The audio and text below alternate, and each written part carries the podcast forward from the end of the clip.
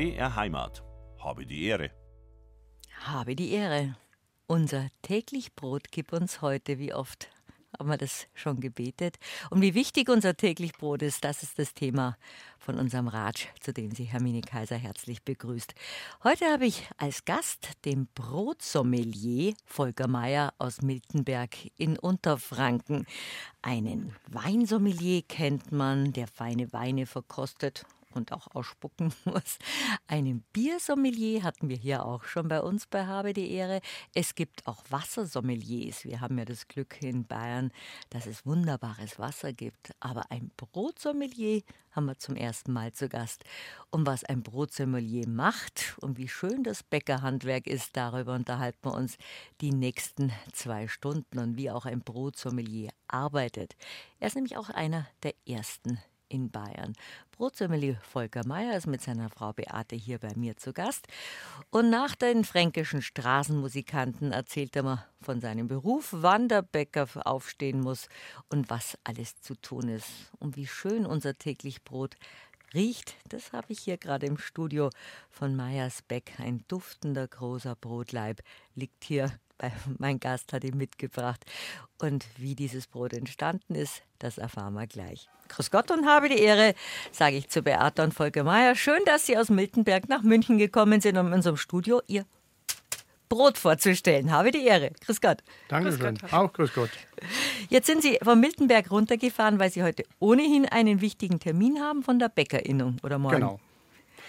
Aber dann sind Sie eh früh aufgestanden. Wann steht der Bäcker heutzutage auf? Immer noch um zwei oder drei an der Früh? Immer noch um zwei oder drei. Aber wir produzieren ja heute über die Technik und da können wir nicht, müssen wir nicht alle zu früh aufstehen. Aber der größte Teil arbeitet noch nachts, weil die Ware soll ja um 6 Uhr in den Läden sein. Ja, wir wollen ja alle ein duftendes, schönes Frühstück haben und das kriegt man nun mal am besten beim Bäcker. Das handgemachte Brot, die handgemachten Brezen und Semmeln und all die feinen Sachen, das Vollkornbrot, alles, was Sie so anbieten. Als Sie gelernt haben, Herr Mayer, da haben Sie noch, erstens waren Sie sehr jung und zweitens haben Sie noch sehr, sehr früh aufstehen müssen. Sie waren 15 als Lehrling. 15 und sehr jung und, und auch nicht die Vielfalt und Technik, die wir heute haben. Das muss man ganz klar sagen, ja. Wir haben noch nur vier, fünf Brotsorten gehabt im Gegensatz zu heute in jeder Backstube 10 bis 20 und haben auch nur ein paar Sorten Brötchen gehabt und fast keine Kannerbrötchen, wie es heute üblich ist, sondern einfache weiße Semmeln, vielleicht mit Sesam noch oder mit Kümmel. Das Kümmel war noch normal, Sesam war dann schon relativ exotisch. Mohnsemmeln gab es bei uns. Mohnsemmeln waren immer. Genau. Das war immer schon was Besonderes. Ich finde es immer so interessant, wie man seine Berufswahl trifft, gerade im Handwerk. Manchmal hat man das einfach in sich, was man gern werden möchte, aber Sie haben es schon in der zweiten oder dritten Generation übernommen. Ihr Vater war auch schon Bäcker. Genau, in der zweiten Generation und ich habe es wirklich, wirklich mit Liebe gemacht oder mit Wollen. Ich habe mich eigentlich auch gar nicht nach was anderem umgeschaut kurzfristig äh, war ich mal in, auf der Idee, mal Schreiner zu lernen. Auch ein äh, schönes Handwerk? Auch ein schönes Handwerk. Mache ja heute noch so hobbymäßig ganz gern, aber nee, ich wollte unbedingt Bäcker werden. Ich war auch jeden Tag früh erst in der Backstube, bevor ich in die Schule gegangen bin. Also war es nicht der Zwang von daheim, Bub, du musst die Bäckerei übernehmen, sondern schon die Liebe zum Handwerk, die Sie daheim mitbekommen haben, bei den Düften, die bei Ihnen durchs Haus geweht haben. Ja. Und dann früh in ein großes Brot beißen, was mein Vater mir in der Backstube erlaubt hat ja, das war schon ganz lustig. Wenn ich früh in die Backstube gekommen bin, hat Brot ausgebacken und dann ist ein großes Brot rausgekommen. Und da gibt es ein wunderschönes Bild als kleiner Bu, Dreijähriger, gibt er mir ein Riesenbrot in die Hand, sehr heiß noch, aber nein, da musste ich reinbeißen. Also, ich habe einmal geschimpft gekriegt daheim. Da hatte mein Vater ein tolles Brot mitgebracht. Und in Oberbayern heißt es das Scherzerl. Wie heißt es bei Ihnen in Franken? Nötzler. Ja. Und dann habe ich in meinem Heißhunger vier Scherzerl abgeschnitten, mit Butter besprichen und gegessen. Und ich habe geschimpft gekriegt, erstens, weil es asozial war, wir waren vier Leute daheim, der hätte jedem das zugestanden. Und zweitens, weil das Brot dann trocken wird. Aber drittens, ich glaube, so gut hat mir noch nie ein Brot geschmeckt. Das war so gut. Viermal ein Anschnitt. Von einem warmen Brot, herrlich. Dann ging es Ihnen wie mein Vater. Bei meinen vielen Töchtern habe ich auch nie das Schätzerl oder das Knetzle gekriegt, sondern das haben immer die gegessen. Und wenn es sein musste, auch rundherum das Brot angeschnitten. Ja, da habe ich mir auch gedacht, warum kann der Bäcker nicht nur einen Anschnitt machen? So sind die Semmeln wahrscheinlich entstanden. Dann kennen Sie das und den Duft haben sie immer noch in der Nase. Die Ausbildung war dann aber bestimmt nicht einfach, weil in dem Alter mit 15, wenn alle gemütlich im Bett liegen bleiben und sich höchstens in die Schule quälen, ich meine, in der Berufsschule waren es dann auch noch, da musste der Bäcker damals aufstehen. Um zwei Uhr hat der Wecker geklingelt. Das ist schon richtig, ja. Ähm, das ist in Anführungsstrichen ein Nachteil. Kann aber ein Vorteil sein, weil meine ganzen Kumpels früher sind noch auf dem Gymnasium gewesen und mit denen bin ich dann mittags ins Schwimmbad gegangen. Bloß mussten die dann heim zum Lernen und ich habe mich halt hingelegt. Das sind natürlich die kleinen Vorteile. Frau Meier, was haben Sie denn heute gefrühstückt und wann? Ja, ich habe vorhin eine Butterbrezel gegessen und Espresso getrunken. Ja, wie wir jetzt hier dann schon in München waren. Ja, das ist immer das Highlight. Dann noch was Frisches früh zum Frühstück. Frische Brötchen oder Brezel. Haben Sie denn überhaupt zum Frühstück, Zeit zum Frühstücken daheim? Unbedingt. Das Ja. Wichtigste am Tag. Frühstück muss sein. Da lasse ich mir auch Zeit. Da lasse ich ja die Zeitung links liegen und lese die durch oder lese die mit durch und dann trinke meinen Kaffee und trinke mal und esse zwei weg. Meistens Leberkäse. Ja, Sie brauchen eine gescheite Unterlage, wenn Sie arbeiten. Und ich habe einen Film gesehen in der Abendschau, das ist ja harte körperliche Arbeit. Die haben beidhändig an Sauerteig, wie ist der Fachausdruck, gewalt, Gewirkt. gewirkt. Gewirkt. Wir nennen das Wirken, ja. Also da Genau. müssen Sie wirklich, Man braucht ein ganz, bisschen es Kraft. ist Handwerk, ja, man Es braucht Kraft Handwerk, in ja. den Händen. Genau. Braucht man, kriegt man aber auch, ähm, ist nach ein paar Tagen kein Problem. Es gibt erstmal Muskelkater bei den meisten und wenn man sich ein bisschen krumm anstellt, sowieso Haltungsschäden. Aber wenn man dann weiß und es annimmt, wie es der Chef einem zeigt oder der Lehrmeister, dann klappt das wunderbar und ist auch Bodybuilding-Studio Und Sie, während der Arbeit. und Sie haben in die Bäckerei eingeheiratet, Frau Meier, und haben jetzt auch eine große Liebe zum Bäckerhandwerk. Ja. Seit vielen Jahrzehnten. Seit vielen Jahrzehnten, ja. Ja, wir sind schon seit 30 Jahren selbstständig. Und äh, ja, Verkauf macht mir sehr viel Spaß. Und ähm, ist ja auch immer toll, mit den Kunden zu tun zu haben. Das ist wirklich sehr schön. Ist ja auch ein schönes Produkt. Auf der anderen Seite der Theke stehen lauter Leute, denen Wasser im Mund zusammenläuft, wenn sie ihre feinen Sachen sehen. Wie viele Brote bieten Sie denn an, Herr Mayer? Täglich circa 15 verschiedene. Das sind zum Beispiel, ich habe es bei Ihnen im Internet gesehen, das ist eine lange Liste, was es alles gibt bei Ihnen. Ja, also bei uns sind es die Hauptbrote und ja, Franken. Fränkisches Landbrot ist unser Hauptprodukt. Ist unser absoluter Renner, erfunden von meinem Vater vor, vor über 50 Jahren. Ähm, das ist unser Hauptrenner und dann haben wir noch so ein paar äh, gute Brote, wie zum Beispiel das Schwarzviertler, das ich Ihnen heute mitgebracht hat. Das heißt wegen, deswegen Schwarzviertler, weil aus unserer Straße im ältesten Teil Miltenbergs dieses Brot entstanden ist. Das haben wir das Schwarzviertler genannt. Sie werden's, wir werden es nachher beim Auspacken Ja, jetzt sehen. haben wir es noch schön eingepackt und schön bin schon gespannt. Das ist, ist, wird es in der Größe verkauft? Das ist ein Riesenbrotleib. Das sind fast fünf Kilo. Und wir verkaufen das zwar auch als Viertel, aber wir haben sehr viele Kunden, die sich das auch schicken lassen und die kriegen es dann grundsätzlich am Stück geschickt und tun sich das dann portionieren. Wie kostbar ein gutes Brot ist. Unser täglich Brot, das ist Ihr Broterwerb. Und ein gutes Brot ist eine, eine, Delikatesse eigentlich. Und leider wird es oft nur als Unterlage für das, was drauf ist, geschmäht. Wie schön das Handwerk ist, wie gut Brot ist, wie gesund Brot ist und wie sie überhaupt staatlich geprüfter Brotsommelier geworden sind. Darüber unterhalten wir uns gleich. Unser täglich Brot haben wir hier vor der Nase von Meyersbeck aus Miltenberg in Unterfranken. Jetzt packen wir es aber mal aus, Herr Mayer. Jetzt möchte Oh ich ja. mal wissen, was Sie als Brotsommelier machen, wenn Sie jetzt zum Beispiel, wenn Sie das, das jetzt nicht Ihr eigenes Brot wäre. Wenn es nicht das eigene Ja, wäre, da würden Sie ich jetzt- selten aus. Eigentlich nie. nee, Dann packen Sie mal das eigene aus. Das ist jetzt der berühmte. klappt wunderbar. Hier ist nochmal. Schwarzviertler. Oh, also jetzt muss man es mal beschreiben. Das sieht aus wie aus so einem Märchenbuch. Das ist der große Laib Brot, wie, wie in einem Schulbuch, wenn man Brot sieht.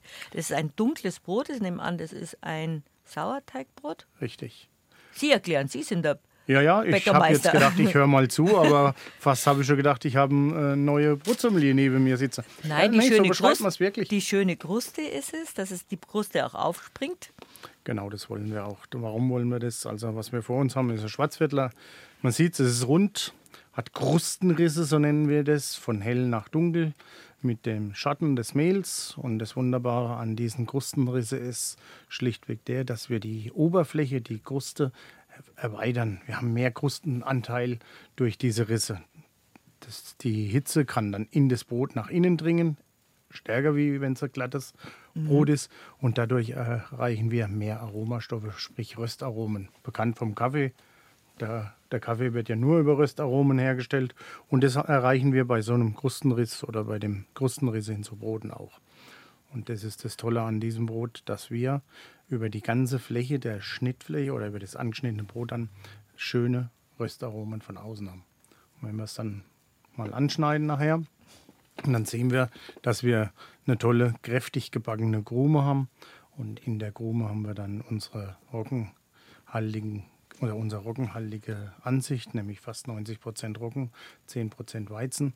Und ähm, durch dieses Doppelbacken, wie wir das nennen bei diesem Brot, haben wir nicht nur schöne braune, sondern auch, wie der Name sagt, schwarze, schwarze Kruste. Und gerade die schwarze Kruste, die, die haben wir die meisten Geschmacksaromen drin. Oh, drum habe ich damals eben die vier Scherzel angeschnitten. Ja. In der Kruste schmeckt es am besten. Also das ist ja wirklich ein, ein traumhaft schönes Brot. Das sieht aus, wie es einfach gehört. Wie Sie haben Sie gesagt, der Schatten des Mehls, ganz poetisch. Sind Sie deshalb Brotsommelier geworden? Oder wie und wann sind Sie Brotsommelier geworden? Geworden bin ich 2015 äh, mit 13 anderen Kollegen. Wir waren weltweit der erste Kurs in Weinheim an der Bundesakademie, der damals neu ausgerufen worden ist. Wir waren ein bunt zusammengewürfelter Haufen ähm, aus ganz Deutschland, einschließlich einem Österreicher, den ich gern grüße von hier. Vielleicht hört er zu, ein toller Typ gewesen. Stimmt, in Österreich. Ja, ja. Viel BRM hat gehört. Das glaube ich, ja. Der mit Sicherheit, ja. Dann Und, grüßen Sie ihn doch gleich richtig. Ja. Wie heißt er denn? Ignaz. Also, Heider. Also Ignaz, Brotsommelier scheint ein interessanter Zusatzberuf zum, zum Bäckermeister zu sein. Definitiv, ja. Es ging eigentlich darum, ähm, es ist wunderschön, Bäckermeister zu sein, es ist wunderschön, Bäcker, äh, Brot zu backen, es ist wunderschön, Brot zu verkaufen. Und trotzdem, äh, irgendwie was hat gefehlt. Und äh, ganz ehrlich, ich wusste es nicht, bis ich dann selber den Brotsommelier gemacht habe. Und dann wusste ich, was uns fehlt. Ähm, nicht der Beruf des Brotsommeliers ist es, sondern die Degustierung des Brotes beim Kunden. Mhm. Und äh, Pairings erstellen oder Dreifach, äh, Dreiecksbeziehungen herstellen äh, von Brot mit zum Beispiel Wasser, zum Beispiel Bier oder Wein, mit Käse oder Wurst und Fleisch. Und das war eigentlich das Hauptinteressante und das war auch meine, meine Intention als Brotsommelier. Meine Facharbeit habe ich darüber geschrieben, Variationsmöglichkeiten fränkischer Genüsse unter Berücksichtigung des Frankenbrotes. Mm. Und ich bin dann auch hergegangen und habe dann drei verschiedene fränkische Brote, nämlich das Schwarzviertler, das wir vor uns haben, das fränkische Landbrot. Von Ihrem Vater erfunden? Von meinem Vater erfunden, jawohl. Und den gewürzten Franken. Mhm. Diese drei Brote habe ich dann einfach mal gepaart, wie gesagt, mit Wurst, mit Käse mit Wein, mit Wein. und Bier. Und dann kamen unterschiedliche Bewertungen raus und ähm, aus den Pairings haben wir dann Dreiecksbeziehungen gesucht. Und da muss ich sagen, das sind ja sehr unangenehme und auch sehr, sehr positive äh, Ergebnisse rausgekommen.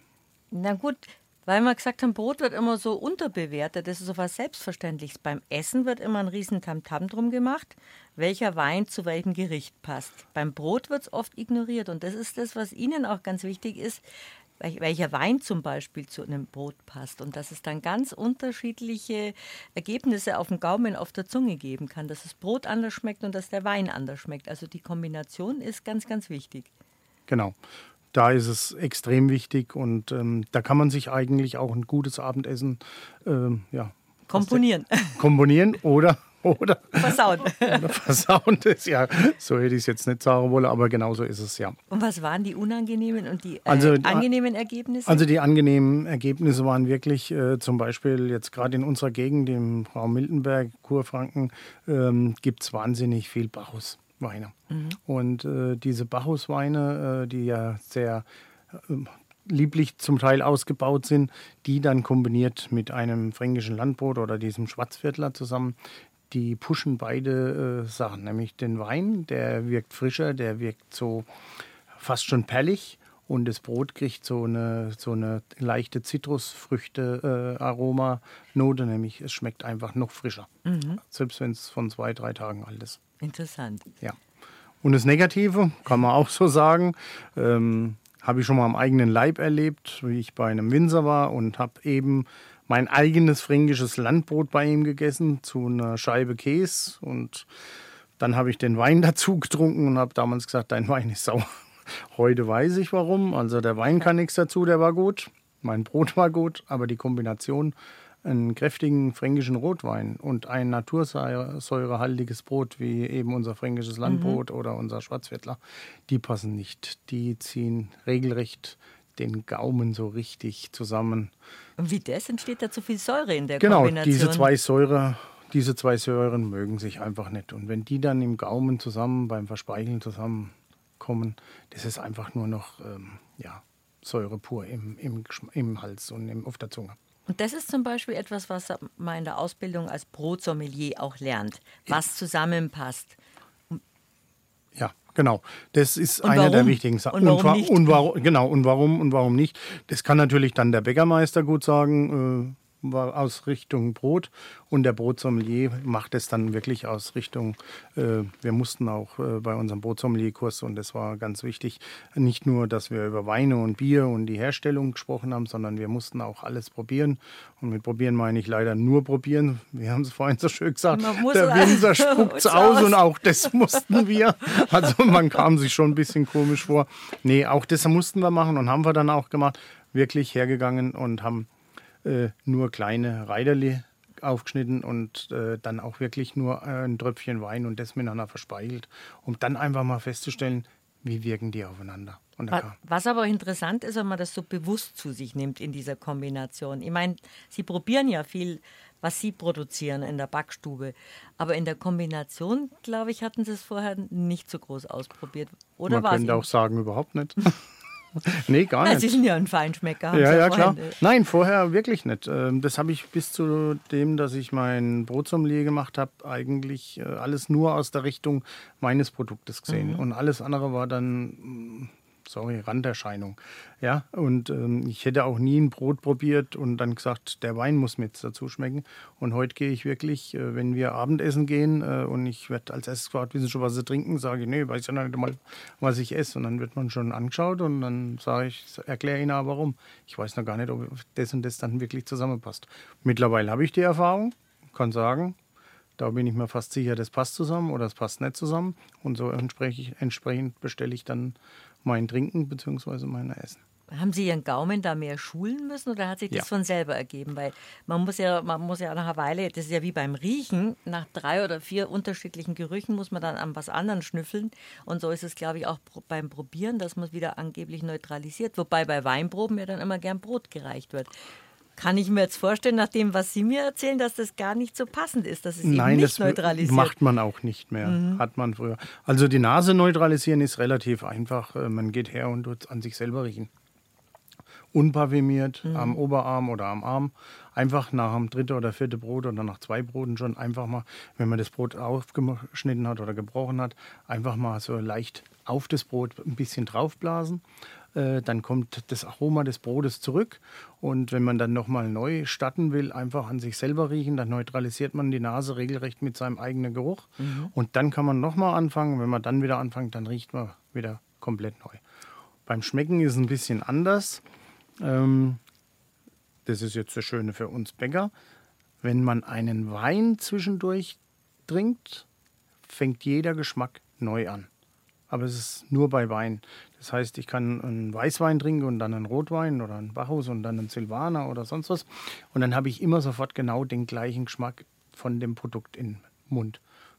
Mit Bier klappt es nicht. Dann habe ich immer den Vorgeschmack vom Wollte Vorbier. fragen, ja. Beim Brot genauso. Ich habe immer den Vorgeschmack vom vorigen Brot drin. Und deswegen mit Wein kann man, ich sag mal, neutralisieren. Und wa warum funktioniert es mit Wein und mit Bier nicht? Wissen Das kann ich Ihnen leider nicht sagen. So weit bin ich jetzt nicht in der Materie drin. Aber nee, so ist es. Ähm, Weil Sie lieber Wein trinken. ja. ja. Ja, ja. Mache ich sehr gern, ja. Und worauf, worauf muss man achten bei, bei der Kombination Bier und Brot? Weil Sie ja gerade gesagt haben, mit dem Bier ist es ein bisschen schwieriger als mit, mit dem Wein. Welches Bier passt zu welchem Brot nicht? Oder Tja. umgekehrt, welches Brot passt nicht zum Bier? falsch rum. Wirklich, welches Bier passt zum Brot überhaupt? Ähm, jetzt sind wir gerade in München, ne? bringen kein Bier mit auf München, aber genau das ist das Problem. Ähm, die Brote, also die Natursauerteigbrote, die wir gerade in Franken haben, die neutralisieren fast alle Biere zum neutralen Geschmack. Man bei Blindverkostung oder ähm, hat man fast immer nur einen wässrigen Geschmack des Bieres. Das heißt, äh, die Natursäure des Brotes, wie jetzt das Schwarzviertler oder fränkische Landbrot, überlagern grundsätzlich bei jedem Bier die Aromastoffe. Lediglich obergärige Biere wie ein dunkles Weizen, das sehr malzhaltig ist, das kann gegen Natursauerteichbrot äh, mithalten.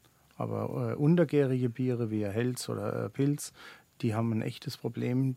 Die schmecken eigentlich nach Wasser. Das ist ja bei der klassischen bayerischen Brotzeit dann ein Problem. Ja, Eine Brotzeit mit, mit Brot und, und was weiß ich, ein Leberkäse oder einen guten Emmentaler und, und Ist eine immer dafür- halbe oder Maß Bier dazu. ist immer der führende oder der, der geschmacksgebende Punkt ist definitiv das Brot. 2015 haben Sie die Ausbildung gemacht, Herr Mayer, zum äh, Brotsommelier. Das war eher dann so ein, eine amüsante Zusatzgeschichte, aber es hat Ihr Leben sehr verändert. Das war ja amüsant, genau. Ja, irgendwie muss mir 2014 ein bisschen langweilig gewesen sein. Ich habe in einer Fachzeitschrift dann In dem gelesen. Beruf, Ja, genau. da lacht Frau Mayer. Aber so war es wirklich, ja. Ähm, ich habe das gelesen, dass die Akademie in Weinheim äh, sich überlegt, einen Brotsommelier-Kurs aufzulegen. Habe mir die Unterlagen mal schicken lassen, ähm, wusste zu dem Zeitpunkt auch nicht, was auf mich zukommt. Habe das dann mich angemeldet und wie ich dann die Zusage bekommen habe, kurz vor Weihnachten 2014, wusste ich, im Februar geht's los. Und dann bin ich im Februar 2014 nach Weinheim. Der 15. 15, ja. Der, Wein, der Vorabend war schon ganz lustig. Ich habe mit meiner Frau mein, meine Tasche gepackt und habe dann gesagt, so, ich weiß gar nicht, was die mir beibringen wollen über Brot. Um Sie wissen dann, ja schon alles von klein auf. Das habe ich mir auch gedacht, um dann nach ungefähr drei, vier Stunden zu wissen, okay, das ist was anderes hier, wie du gedacht hast. Und ähm, also ich muss sagen, am ersten Tag war ich richtig platt. Wir haben nur mal die Themen angerissen, die auf uns zukommen. Zum Beispiel? Zum Beispiel, wie sich Gebäcke verhalten mit anderen Produkten, wie gesagt Wein, Brot. Um nur mal darüber, äh, ähm, nur mal angerissen, damit wir wissen, was auf uns zukommt. Äh, wir haben dann auch, ähm, wie ich vorhin schon mal gesagt habe, ähm, lernen müssen, wie man Brot prüft, wie man Brot degustiert, wie man Brot ähm, ja, dem Kunden nahebringt oder dem Verbraucher nahebringt, was man damit was man mit Brot eigentlich alles machen kann. Also das heißt, wenn ein Brot alt ist oder äh, trocken ist, dass ich es nicht wegschmeißen muss, äh, dass ich das weiterverarbeiten kann, zum Beispiel zu Cashmichel und so weiter. Ähm, Das waren lauter solche Themen, die wir natürlich äh, angesprochen haben. Es ging aber natürlich auch äh, darum, um die Situation oder nicht nur um die Situation, sondern was ist denn eigentlich das Brot über das ganze Jahr gesehen? Also das Brot ist ja auch ein bisschen Glauben. Ähm, die religiöse Situation von Brot über das ganze Jahr gesehen, nicht nur im katholischen Bereich, sondern auch im jüdischen oder überhaupt in der, in der Weltreligion. Es- Brotbrechen, ja. Genau, erscheint immer und überall. Und auch das haben wir gelernt. Wir haben auch gelernt, äh, wie Brot wo heißt äh, auf der Welt, warum Brot äh, immer so einen hohen Stellenwert hat. Es hat einen hohen Stellenwert und trotzdem wird es verramscht. Und das ist das Schade daran. Und der Brotsommelier, der hat wirklich mich persönlich und äh, alle in meinem Umfeld, die habe ich nämlich dann mitgerissen, das muss man so deutlich sagen. Also meine Frau kann ein Lied davon singen, die musste meine Facharbeit dann nämlich hundertmal gegenlesen. Also sie war meine Lektorin und meine Schreibassistentin, wenn ich das so sagen Beraterin. und Beraterin. Und Ähm, Inspiration. und Inspiration. Ja. Also wir haben dann wirklich ähm, alles wirklich alles rund ums Brot, von der Geschichte bis zum Verbrauch, neu gelernt, neu entwickelt und neues Verständnis erarbeitet. Das haben Sie in Ihrer Ausbildung gar nicht gelernt gehabt? Nein, das lernt man als Bäcker, mhm. Lehrling oder als Bäckermeister leider nicht. Oder zum Glück Hat nicht. sich da jetzt was verändert, seit es überhaupt Brotsommeliere gibt? Das ist ja staatlich geprüft, also ist das ein Ausbildungszweig? Es wird ein Ausbildungszweig, mhm. es soll ein Studienzweig sogar werden und das kann ich mir auch richtig gut vorstellen. Ja, es hat sich viel geändert. Ähm, uns ist erstmal richtig als Brotsommelier so nach dem Motto, für was brauchen wir das? Von alteingesessenen Bäckermeistern, die gesagt ja, haben. Ja, verständlich. Ähm, was die wollen die junge. Kelle da? Wobei ich zu dem Zeitpunkt schon 25 Jahre Bäckermeister war. Also so jung war ich dann auch nicht mehr. Also ich war einer der Ältesten bei uns im Kurs, wenn nicht sogar der Älteste. Ich weiß jetzt nicht mehr ganz. Ähm, aber wir hatten auch Meister dabei, Jungmeister, die gerade mal frisch von der Meisterschule gekommen sind oder erst ein, zwei Jahre in Meister hatten. Und äh, viele haben gesagt, so ein Schmann, jetzt braucht man noch ein Brotsommelier. Äh, für was ist das überhaupt gut?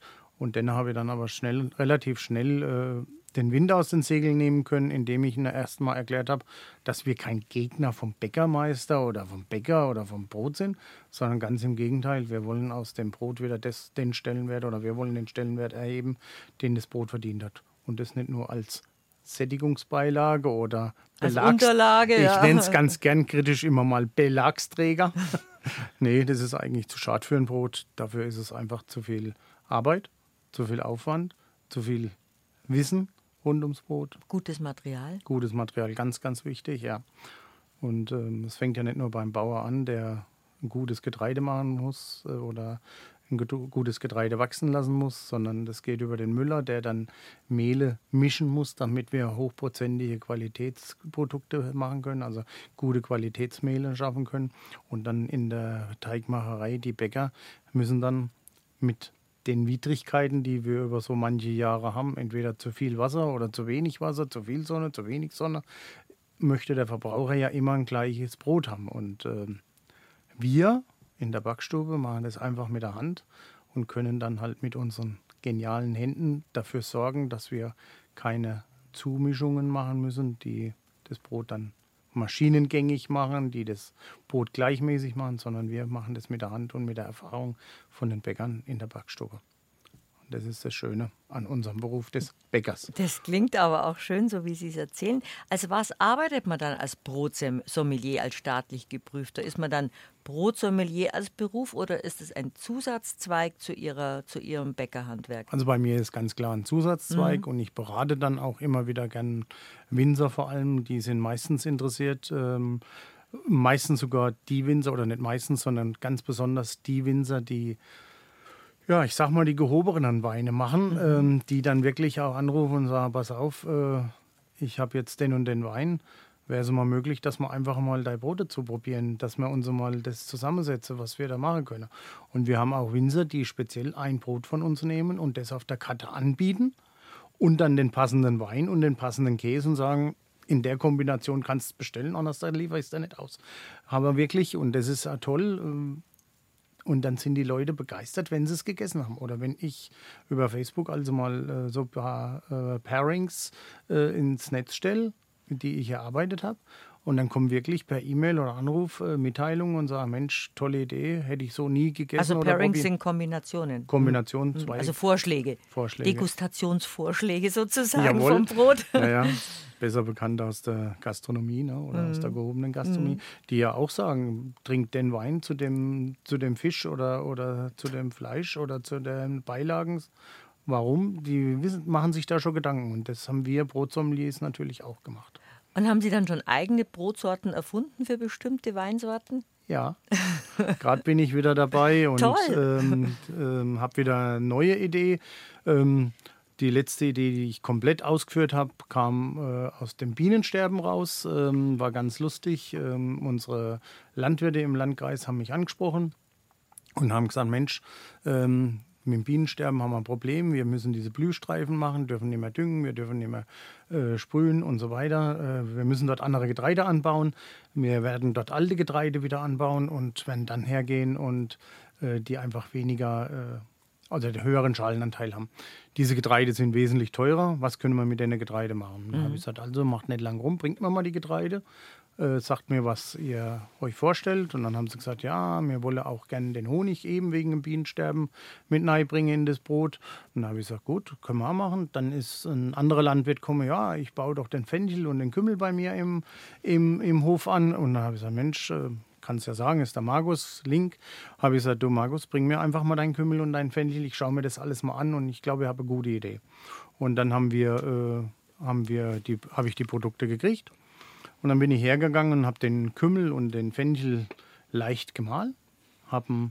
in den Honig eingelegt, mm. damit die diese extremen Spitzen, die mancher Fenchel, also sein Fenchel ist schon sehr aromatisch und auch sein Kümmel, äh, damit diese Spitzen, diese ganz extremen Spitzen rauskriege aus diesen zwei äh, Saaten, äh, bin ich hergegangen, habe das in den Honig eingelegt. Und dann habe ich äh, den Dinkel, den sie angebaut haben, angekocht äh, und Wasserbindung gemacht. Und dann habe ich 50 Prozent Roggen dazu.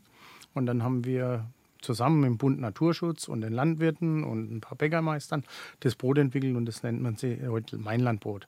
Und dann kam natürlich, äh, wie sich's können muss, auch der ein Winzer dazu, beziehungsweise nicht einer, sondern ein ganz Die Franken sind Genießer. Ja, ja, und das ist ein wahnsinns toller Typ, der Willi Striezinger, das kann ich so sagen, kommt ein bisschen schlappig daher und ist aber ein absoluter Bio-Fan und hat nur noch Bio-Weine und sagt dann zu mir, ja, ich möchte, dass da ein Wein dazu schmeckt. Und da habe ich gesagt, Willi, ich sage dir jetzt, was für ein Wein dazu schmeckt, ohne dass wir es probiert haben.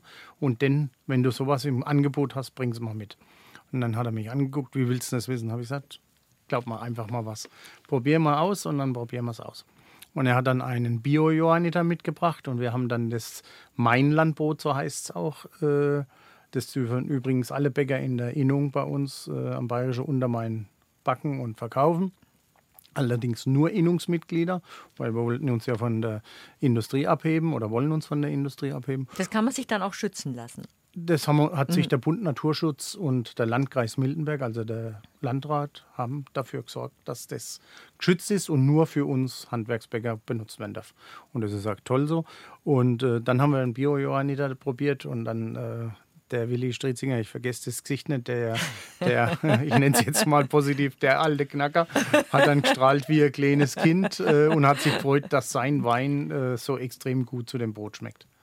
So ist es zum Beispiel beim Einlandbrot. Und jetzt habe ich eine neue Idee. Ich, äh, den Namen habe ich noch nicht geschützt. Ich hoffe, dass es auch Dann sagen Sie es lieber nicht. Soll ich es nicht sagen? Gut, dann lassen wir es. Aber ich habe einen schönen Namen, einen neuen. Für ein neues Brot und habe auch eine Idee dazu. Es wird ein viereckiges Brot äh, im Kasten gebacken und es soll dann so eine spezielle Kruste von außen bekommen. Aber dann hat sie wirklich diese Brotsommelier-Ausbildung inspiriert, ganz andere Dinge zu machen, als sie es vorher in den 25 Jahren gemacht haben, die, wo sie ihr Bäckerhandwerk ausgeübt haben. Ja, definitiv. Ja, also ich habe ich fange halt heute Spinnen an, nenne ich es jetzt einfach mal positiv. Das ist herrlich. Genau. Wenn man ein bisschen rumspinnt, dann entsteht das, was Neues. Ja, ja, das sage ich an der Meisterschulausbildung ganz gern spinnt einfach mal ein bisschen. nee, auch mir ist es dann wirklich so gegangen, dass ich einfach gesagt habe, ich tue jetzt mal einen, Sauerteig in einem Rotweinfass ziehen, um zu merken, wie reagiert äh, ein Natursauerteig im Rotweinfass. Ist doch toll. Ist ja auch ein Naturprodukt und es arbeitet ja, am Brot arbeitet ja. Also da ist Sauerteig drin, das verändert sich ja ständig. Wie Brot überhaupt funktioniert, was, was in einem guten Brot drin ist und wie der Sauerteig arbeitet. Darüber unterhalten wir uns gleich weiter, Volker Meier. Und ich würde sagen, nach der Musik knacken wir mal das Brot. Sie haben oh, gesagt, ja. Sie haben gar kein Messer dabei und das braucht man nicht, weil man Brot ja gut brechen kann. Genau. Und dann hören wir wirklich die Knuste, Kruste knacken. So, lieber Brotsommelier, jetzt walten Sie mal Ihres Amtes. Wir haben Ihren schönen Leib, den Sie vorhin schon so poetisch beschrieben haben, haben kein Brotmesser da. Man arbeitet schon meistens mit dem Brotmesser. Eigentlich nur. Und es ist auch besser. Und als Brotsommelier auch? Oder muss man da eher schauen, wie die Konsistenz ist, wie es verarbeitet ist, dass man es ohne Messer macht, was wir jetzt gerade vorhaben? Dann ist es mit Messer besser. Warum? Weil der Kunde und Verbraucher ja das Brot auch geschnitten hat. Außer mhm. beim Baguette zum Beispiel, das reißt man ja in der Regel immer. Aber bei einem großen ähm, Bauernbrot, Schwarzwärdlerbrot, fränkischem Landbrot, das schneidet man. Und gerade wenn wir als Brotsommelier auftreten, äh, tun wir auch dieses, ähm, über die Haptik des Brotes, über die Streichfestigkeit des Brotes reden und so weiter. Aber ich finde es jetzt wirklich für uns zwei hier beim, beim Drei. drei beim, genau, beim Interview oder beim Ratsch fast irgendwie poetischer, einfach mal ein Brot zu brechen, ja. Also ich mache das jetzt einfach Ja. mal.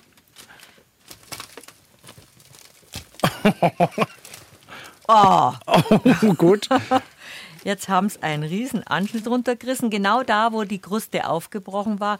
Oh, jetzt sieht man, wie schön dieses, dieses Oh. Brot ist. Jetzt hören wir das Papier noch ein bisschen rascheln. Jawohl. Und jetzt haben sie ein richtig großes Stück abgebrochen.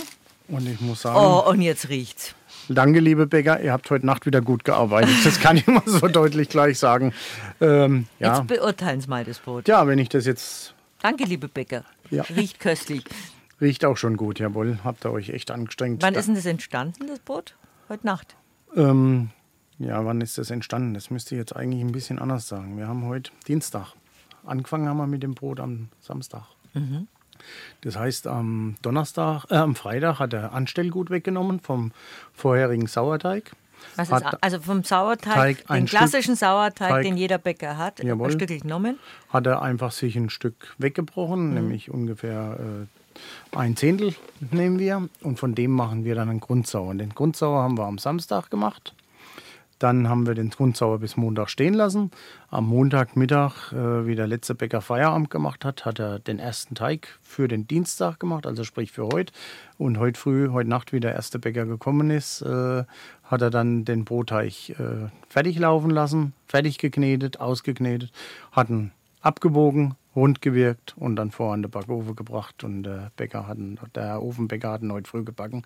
Dem habe ich gestern Abend noch geschrieben, Mensch, Norbert, ich habe vergessen, Brot zu bestellen. Kannst du mir das morgen früh gleich weglegen? Ja, natürlich kann ich das. Wann holst du? Und habe ich ihm gesagt, dass ich kurz vor vier in der Backstube bin und es hol. Und dann hat er gesagt, oh, da muss ich aber Gas geben, dass ich fertig bin, bis du kommst. Und ja, es hat geklappt. Aber schön, wie Sie es jetzt auch gerade erzählen, dass ein Brot, das am Dienstag fertig ist, am Samstag eigentlich schon beginnt. Beginnt, ja. Und nicht in Zeiten von Backmischungen schnell was zusammenmischen, bei hohen Temperaturen reinhauen. Natürlich wird ein Brotbackofen, hat ja hohe Temperaturen, sondern wie das langsam entsteht. Und das ist ja auch ein Fermentierungs- oder Gärungsprozess, was alles dazugehört, die einzelnen Arbeitsschritte. Es ist eigentlich schön, was das für ein kostbares Lebensmittel ist. Da ist nämlich noch Leben drin. Ein Brot ist ja nichts tot. Ein gutes Brot ist ja nichts Totes, sondern ein lebendiges Lebensmittel, ein lebendes Lebensmittel. Und das ist so ein schönes Wort, Lebensmittel. Mittel. Und das sollten wir uns eigentlich permanent ja, um die Ohren hauen, das Wort Lebensmittel. Und nicht Sattmacher oder Stopfer oder sonst was, sondern Lebensmittel. Wir können von Brot und Wasser kann der Mensch leben, aber Nicht nur hinter schwedischen Gardinen, Ja, sondern im Prinzip im, immer. Im Prinzip auch, was natürlich nicht notwendig ist, aber äh, ja, es soll nicht eine Untergrundlage oder eine, eine, ein Belagsträger sein, sondern ein Lebensmittel. Und Grund, äh, wir haben ja hier ein Genussmittel. Und äh, wenn man sich die Zeit, die jetzt wir und auch die ganzen Handwerksbäcker nehmen, für ein Brot herzustellen, wenn man das mal sich anschaut, äh, wie viel Erfahrung, wie viel Zeitaufwand da drin steckt. Natürlich steht keiner neben dem Sauerteig und wartet, bis der reif ist oder gegoren, äh, angegärt ist, um dann sein Anstellgut wegzunehmen oder sein Grundsauer zu machen oder den Vollsauer oder steht da nicht neben der Deichmaschine und wartet, bis der Kessel äh, ausgeknetet ist. Es ist immer was zu tun in der Es ist immer was zu tun. Aber allein äh, sich diese Zeit zu lassen, dass so ein, so ein Sauerteig einfach mal 24 Stunden stehen muss, ein Grundsauer, oder dass der Vollsauer mal 12 Stunden noch stehen soll und dass ein Brotteig einfach mal vier, fünf Stunden Ruhezeit hat oder sogar noch länger, wie in unserem Fall bei dem Schwarzviertler, das lassen wir fast äh, 20 Stunden stehen. Teigruhe, einfach Teigruhe. Da brauchen wir keine Hefe reintun. Ähm, gut, wenn es natürlich so wie vor 14 Tagen minus äh, 14 Grad hat, dann ist bei uns, selbst in der Backstube, wird es dann irgendwann einmal ein bisschen kalt, wenn die Heizung nicht Vollgas läuft. Aber äh, da brauchen wir wenig Hefe, bis fast gar keine. Und ähm, Hefe und keine Zeit zu verwenden, das ist unser Problem bei der Ernährung, die uns krank macht. Und lange Teigführungen, wie es der Handwerksbäcker macht oder wie er es gelernt hat und die meisten Handwerksbetriebe auch machen, das ist die Zukunft, beziehungsweise das ist das Einzige, wie wir dieses Lebensmittel Mittel, weiter nutzen können. Diese Was- ganzen Unverträglichkeiten kommen leider durch schnell hergestellte Lebensmittel. Und schlecht hergestellte Lebensmittel. Was ist denn das Gesunde am Brot?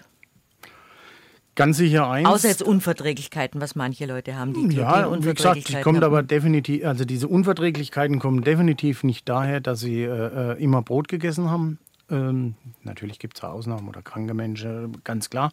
Aber was ist der, der, der größte Vorteil ist einfach, durch diese lange Herstellung oder diese lange Teigführung habe ich lange Eiweißketten und Bausteine. Und die kann der Magen und der Darm sehr gut aus, aussortieren und kann die benutzen, diese klassischen Food Maps, wie man es heute nennt. Äh, damit kann der Körper richtig Energie rausziehen aus dem Produkt, in dem Fall dem Brot. Und das kann ich nur bei langsam und mit viel Zeit hergestellten Lebensmitteln. Und da ist völlig egal, ob das jetzt Brot ist, äh, Wurst, Käse, Fleisch, ähm, selbst bei Getränken.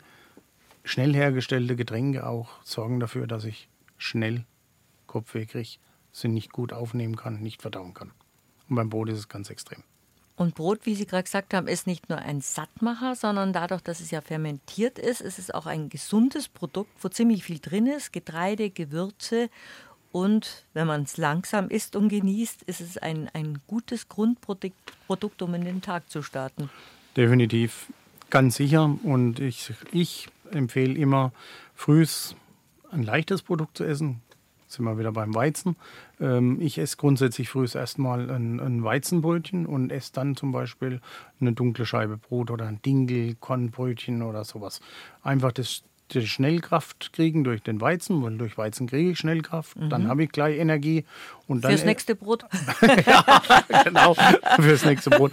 Und dann. Also äh, zum Essen, nicht zum Backen. ja, ja, da, da geht die Produktion ja erst los.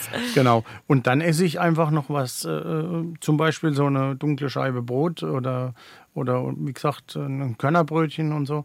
Und dann habe ich normalerweise, also ich muss sagen, normalerweise kein Hunger bis zum Mittagessen. Ich darf bloß nicht an der Konditorei vorbeilaufen, die ist, die ist gefährlich. Nicht, dass Sie noch Kuchensommelier werden. Nee, dafür esse ich zu viel davon. Bieten Sie auch süße Sachen an. Ja, natürlich. Oh, da lacht Frau Meier. Ja, da lacht sie. Ja, Sie müssen es ja probieren. Sie müssen ja, Ja, schauen, genau. was Sie den Leuten verkaufen. Genau. Also widerwillig müssen es halt dann. Was bieten Sie denn alles an? Was hatten Franken alles für Köstlichkeiten an süßen Sachen? In süßen Sachen, ja. Bei uns gibt es natürlich diesen klassischen Bienenstich, die Joghurt, Törtchen und sowas. äh, Klingt alles gesund. Ja, genau. Ist es auch definitiv, halt bloß nicht in den Mengen, wo es ich esse. Aber ja, das ist ein anderes Blatt. Nein, ich, ähm, wir, haben, wir haben in Franken schon diese, diesen riesen Vorteil, dass ähm, wir sind ungefähr 9600 Bäcker in Deutschland.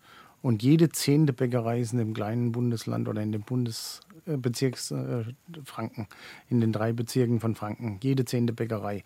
Und da kann man sich vorstellen, wenn es so kleine Gegend mit so viel Bäckereien ist, wie viel Vielfalt sich da entsteht oder entsteht. Allein das Mainlandbrot, das ich vorhin erwähnt habe, äh, backen momentan so 10, 15, 20 Bäcker. Und ich kann Ihnen eins sagen, bei jedem Bäcker schmeckt es, trotz dass wir das Rezept vorgegeben haben, dass sich bitte jeder dran hält, äh, damit es eben diesen Namen hat, schmeckt bei jedem Bäcker etwas anders. Beim einen ein bisschen saftiger, beim anderen ein bisschen äh, süßlicher, beim dritten ein bisschen äh, gewürziger.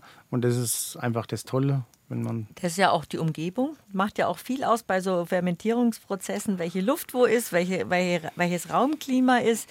Und das ist ja auch das Schöne, dass es nicht alles so einheitlich schmeckt. Und ich glaube, bei guten Natur Naturprodukten wird es auch als Verbraucher einem so bewusst, wie sich, wenn es anders schmeckt, als man es erwartet oder als man es gewohnt ist. Das ist ja genau das, was man, wir ja alle wollen, dass der Gaumen gekitzelt wird.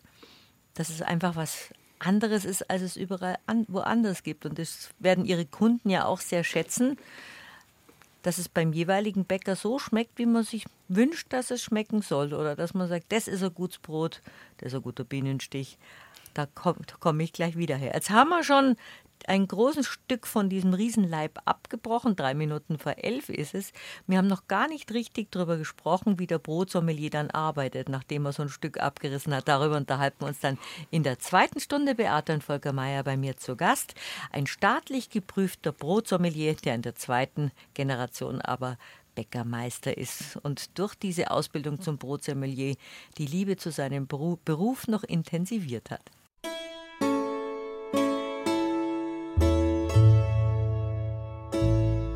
BR Heimat. Habe die Ehre zur zweiten Stunde von unserem kulinarischen Ratsch über gutes Bäckerhandwerk und über den Beruf oder die Ausbildung, Zusatzausbildung zum Beruf des Bäckermeisters oder der Bäckermeisterin, des Brotsommeliers oder der Brotsommeliere. Bei mir zu Gast Brotsommelier Volker Meyer, der aus Miltenberg gekommen ist und ein wunderbares Brot mit einer Kruste mitgebracht hat, das jetzt hier duftend im Studio steht. Erzählt uns nochmal, wie er als Brotsommelier arbeitet, was sich bei ihm, was er uns in der ersten Stunde schon erzählt hat, in seinem Handwerk geändert hat, wie viel bewusster er jetzt auf die Kombination von Geschmack achtet und wie sich das Bäckerhandwerk in den letzten 10, 20 und 30 Jahren verändert hat. Lauter Themen, die wir in der zweiten Stunde noch beratschen. Ich freue mich, dass Sie weiter zuhören. Falls Sie die erste Stunde verpasst haben, können Sie es dann in unserem Podcast nachhören. Beate und Volker Mayer bei mir zu Gast. So, Herr Mayer, jetzt haben wir schon mal die große Kruste und nachdem ich ein Stück in den, während der Nachrichten ein Stück Kruste probiert habe, merke jetzt, wie mir das Wasser im Mund zusammengelaufen ist. Da kann man dann kaum noch richtig sprechen. Gutes Brot ist eine Delikatesse, darüber haben wir in der ersten Stunde schon gesprochen. Wenn Sie jetzt dieses Brot beurteilen müssten, jetzt haben wir gerade ein Stück abgebrochen. Sie haben in der ersten Stunde gesagt, beim Brotsommelier schneidet man ab, weil man sich ja auf die Seite der Kunden stellt, um etwas zu verkosten. Jetzt machen wir mal weiter. Sie müssen, glaube ich, auch klopfen. Ja, das macht man eigentlich beim ganzen Brot, aber wir machen das jetzt trotzdem nochmal, damit man es hört. Diesen schönen, hohlen Klang Dadurch merkt man, das Brot ist schön durchgebacken, wenn das schön hohl. Ich klopfe jetzt mal oben, Sie haben unten klopft, oben. Ja? Aber auch. Wir klopfen immer Wir klopfen an. Wir klopfen immer ohne mehr Bäcker. Das ist, jetzt müssen wir uns das Mehl jetzt, ein bisschen wegtun. Ja, ich weiß gar nicht, warum wir immer ohne klopfen, ja, aber wir Bäcker klopfen grundsätzlich ohne. Weil es da eine gerade Fläche ist. Oben haben sie ja die aufgesprungene das Kruste. Das wird da vielleicht der Grund sein. Da Aber da haben wir noch gar keine Gedanken drüber gemacht. Wir sind hier relativ schallisoliert in unserem Studio. Dann ist wahrscheinlich der Klang ein anderer, wenn die, wenn die Kruste aufgesprungen ja. ist. Die Melodie des Brotes müssen Sie ja erkennen. Oh. Sator, ich habe hier schon einen Partner sitzen. Ich glaube, wir werden den Kurs noch ein bisschen ausweiten müssen. Ich glaube, als Brotsommeliere hätte ich viel Spaß, ja. Ja, ja wir haben es jetzt angebrochen äh, und äh, trotzdem sieht man die wunderschöne Struktur der unterschiedlich großen äh, Gasbläschen, ähm, die natürlich beim Schneiden leichter zu erkennen sind, aber ich sehe sie trotzdem wunderbar, dass das Brot einfach durch die lange Führung, sprich Teigruhe, äh, wunderschöne Gasbildung in sich hat. Da wird Ihr Bäcker jetzt gerade die Ohren spitzen und denken, schau Chef, ich kann's doch. Genau. Also, Andi, du hast es gehört, du wirst gerade gelobt. Ja, Andi, also muss man, sie, muss man sie alle loben. Ein wunderschönes Brot. Ganz wichtig sind nämlich diese, diese Löchlein. Genau. Luft, der, einer der wichtigsten Geschmacksträger. Mhm. Luft, Wasser und Fett. Das sind die drei Hauptgeschmacksträger und Fett haben wir ja im Brot gar nichts mehr oder keins, beziehungsweise nicht gar nichts mehr, sondern gar keins. Ähm, das Wasser ist verbacken oder verdampft. Haben wir also nur noch als Geschmacksträger die Luft. Und wenn ich hier jetzt unterschiedlich große äh, Krumenbilder äh, habe, dann habe ich ja unterschiedliche Geschmacksaromen. Und das fasziniert an so einem Brot oder das ist das Interessante an so einem Brot. Da schmeckt das Brot dann verschiedentlich während des Kauprozesses. Und wie wir vorhin ja beim Zwischen der Musik gerade so schön. Weil wir mit konnte, vollem Mund nicht sprechen wollten. Jawohl, wollten wir nicht. Da haben wir ja schon gesagt, Mensch, jetzt läuft uns jetzt Wasser im Mund zusammen. Und genau das soll auch ein Brot erzeugen dass es schmeckt, dass ich Geschmäckler habe, dass ich, dass ich mich darauf freue, dass ich dran riechen kann, dass ich einfach freue mich dann ein, nein zu beißen und sage, jawohl, jetzt habe ich was Gutes im Mund, jetzt schmeckt es. Und das haben wir bei dem Brot heute definitiv geschafft. Die Lebensmittel werden ja immer weicher. Man kaut ja viel weniger als früher. Wir haben, glaube ich, einfach viel länger an dem Brot gekaut. Und da ändert sich ja der Geschmack auch. Das wissen Sie ja schon von Ihrer Ausbildung und später bei Ihrer Ausbildung als Brotsommelier. Je länger man kaut, desto mehr zersetzt sich im Mund und dann wird das Brot immer süßer, so empfinde ich es. Ja, es kommt auf das Produkt an und ja, man kriegt so ein paar äh, äh, äh Aromen, die über den Natursauerteig oder über die Fermentierung während des Gärprozesses einfach entstanden sind. Und jetzt merkt man einfach, man, man hat so einen süßlichen Charakter, der auch durch den Bräunungs, äh, äh, äh, durch die Bräunung entstanden ist. Und dann kommt irgendwann mal diese Natursäure von hinten ganz langsam an. Und das merkt man am besten, wenn man Brot wirklich lang kaut, verspeichelt und dann auch einen Moment auf der Zunge liegen lässt. Dann erschmeckt man erstmal, was alles so ein Brot kann oder wie ein Brot schmeckt. Das ist eigentlich das Interessanteste am Brotessen, das langsame Brotessen. Ist auch gesünder. Das sowieso, aber wie ich gesagt habe, ich habe manchmal nicht so die Lust, lang zu kauen.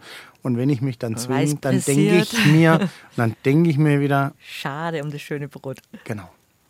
Jetzt haben wir das mit dem Klopfen gehabt und dann geht es weiter. Dann schauen Sie, ob diese Bläschenbildung da ist. Diese Krumen, ob die. Krume schön ausgebildet ist. In dem Fall muss ich sagen, jawohl, wunderbar ausgebildet. Und dann gehe ich her und mache eigentlich mal den klassischen Butterstreichtest, äh, den jeder kennt, wenn er eine Scheibe Brot hat, um einfach mal zu sehen, ist die Krume schnittfest oder streichfest. Und das ist für uns ganz wichtig, weil der Verbraucher möchte ja, wenn er das Brot auf dem Tisch hat und geschnitten hat und sich ein Butterbrot macht oder Leberwurstbrot oder Käsebrot, wenn er den, das dann aufstreicht, dass das Brot nicht ja, wie Bröseli da auf dem, auf dem Brettle oder auf dem Teller liegt. Mhm. Und das ist eine ganz wichtige Sache. Und das haben wir jetzt gerade gemacht und das hat wunderbar geklappt. Und deswegen bin ich da sehr zufrieden heute mit dem Brot. Welche Gewürze sind da zum Beispiel drin? Sie haben in der ersten Stunde erzählt, mit was Sie jetzt alles rumexperimentieren, seit Sie Brotsommelier sind. Aber also, was ist in so einem klassischen Brot an Gewürzen drin? Also bei uns im Franke äh, ganz schlimm. Wir haben also wirklich Ortschaften, äh, äh in denen wir äh, Standorte haben, äh, unsere Fachgeschäfte sind. Da wird wahnsinnig viel Kümmel gegessen. Also da, da haben wir bestimmt Gesund. einen Brotkümmelanteil von 90 Prozent. um, aber in einem anderen Standort äh, etwas entfernt so gut wie kein Brot mit Kümmel verkaufen. Also es ist ganz interessant. Ist doch toll, diese regionalen Unterschiede und, und Besonderheiten. Ja, Wahnsinn. Soll man nicht glauben, alle Kann in Franken mal eine Brottournee machen. Das wäre was, ja. Da wäre ich sofort dabei, ja. Also das wäre bestimmt klasse.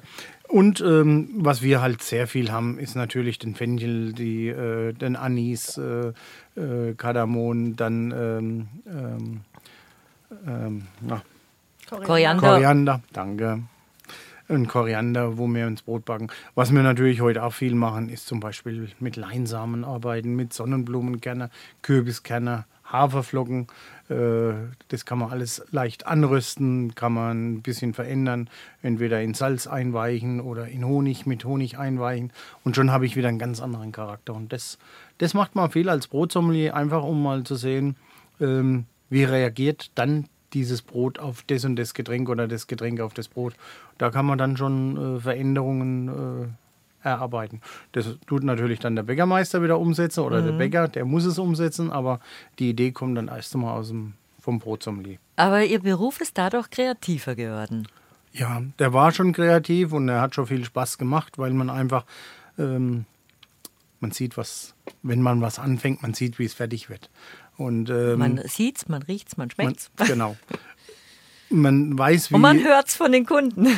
Hoffentlich positiv. Also ja, man, man äh, äh, sieht, was man gemacht hat, man schmeckt dann, was man gemacht hat. Und der Vorteil ist, dass ich mich dann als Bäcker auch mal wie ich vorhin schon mal gesagt habe, in der ersten Stunde positiv ausspinnen kann und einfach mal irgendeine blöden Idee oder blöden Mischung einfach irgendwas sagen, nee, das will ich jetzt einfach mal probieren, ob das schmeckt oder nicht schmeckt. Praktisch wie der gute Koch. Ist schon mal was daneben gegangen? Irgendeine? Oh ja. da wollen wir jetzt nicht in, drüber reden. In, in Ihrem Brotchemiebaukasten? ja, Chemiebaukasten nicht, aber unseren, den Brotbaukasten, ja, wo ich mir gedacht habe, also Volker, die Idee, die hätte gescheiter nicht äh, kreiert. Möchte da jetzt gar kein Beispiel nennen, aber ja, ja ist ja schon nicht, passiert. Kann ja nicht alles ein Volltreffer sein. Nein, nein, nein, nein.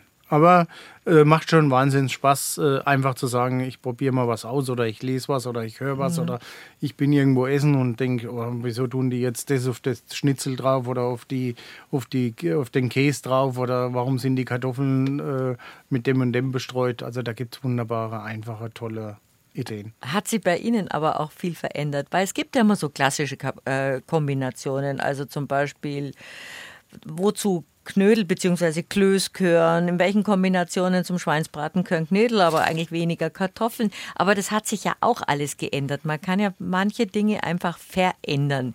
Und das ist beim Brot, was ja sehr traditionell lange war, bestimmt genauso. Sie haben ja lange so gearbeitet wie Ihr Vater, wie Sie es halt gelernt haben die verschiedenen Sorten, aber auch die Verbraucher da haben andere Bedürfnisse und, und Lust auf andere Sorten. Und das haben sie ja dann auch umstellen müssen, dass zum Beispiel Weizen so in Verruf gekommen ist oder dass es Unverträglichkeiten gibt oder dass sich der Geschmack ändert, dass andere Gewürze gekommen sind, weil die, weil die Welt globaler geworden ist und Gewürze bei uns aufgetaucht sind oder alte Getreidensorte wieder wie Emma oder Amaranth. Kia ist jetzt wieder zu uns gekommen von Südamerika. Ihr Beruf ist schon kreativ und wird immer interessanter und darüber unterhalten wir uns gleich. Unser gutes Brot aus Bayern. Wir haben schon Glück mit den schönen Produkten, die es in Bayern gibt. Sie haben ja gerade während der letzten Musik erzählt, Herr Mayer, es macht auch viel aus, welche tollen Getreide wir in Bayern bekommen. Bei Ihnen dagegen gibt es auch noch eine gute Mühle. Das sind eigentlich die guten Grundprodukte, die ein hervorragendes Endprodukt möglich machen, wie eben gutes Brot. Genau. Und ähm, da muss man natürlich sagen, wir haben wahnsinnig gute Bauern, Landwirte, die tolle Getreide herstellen, dann tolle Mühlen, die einfach hochwertige Weizen- oder Roggenmehlsorten vermischen miteinander, damit wir in der Backstube tolle und gleichmäßig Qualität haben. Ähm, unseren Müller haben wir seit über 50 Jahren. Schön. Schön, diese Zusammenarbeit. Muss man sich wirklich überlegen, seit über 50 Jahren haben wir den gleichen Müller und äh, wir haben seit 1994 einen Rezeptcomputer. Und äh, den haben wir genau einmal umgestellt und da war er kaputt.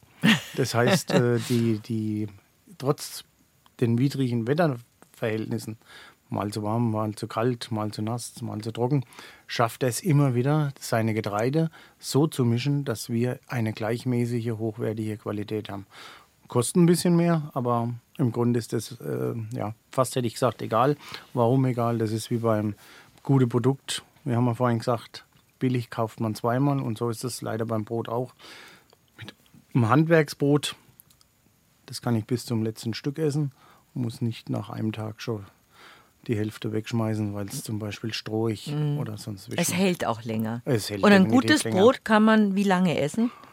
Also wir haben ja. Ich meine, gutes Brot also ist schnell weggessen. Ich nenne es jetzt mal unseren schlimmsten Kunden, den möchte ich, ich hoffe, der hört es jetzt nicht, aber meine Frau muss ihm Brot weglegen, das eine Woche alt ist und dann holt er es.